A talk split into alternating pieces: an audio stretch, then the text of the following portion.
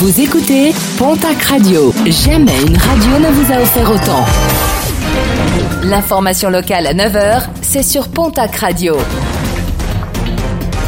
Bonjour Jean-Marc Courage Sénac. Très belle matinée. Un appel à témoins lancé du côté de Pierrefitte Nestalas suite à un accident de la circulation survenu mardi matin entre 8h15 et 8h30 du côté de l'avenue à Jean Moulin. Une octogénaire a été renversée par une voiture et a été grièvement blessée. Les gendarmes cherchent des témoins de cet accident. Pour toute information, direction la gendarmerie d'Argelès-Gazost en charge de l'enquête. Rien n'a filtré suite aux perquisitions menées dans la soirée de mercredi à l'Escar. Perquisition menée à l'hôtel de l'équipe cycliste Bahreïn par plusieurs dizaines de gendarmes de l'Office central de lutte contre les atteintes à l'environnement et à la santé publique. Une équipe dont les performances interrogent, ce qui a mené à l'ouverture d'une enquête pour transport, détention, importation d'une substance ou méthode interdite. Et cela afin de déterminer la réalité ou non des infractions. Une enquête qui se poursuit selon le parquet de Marseille.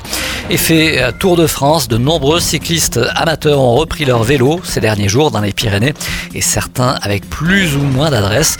Depuis euh, mercredi, les pompiers du S10 déplorent une recrudescence de chutes à vélo, des chutes constatées par nos confrères de la Nouvelle République des Pyrénées à Estarviel, à la Séoube, à Campan, à Saligos, Grust ou bien encore Sazos.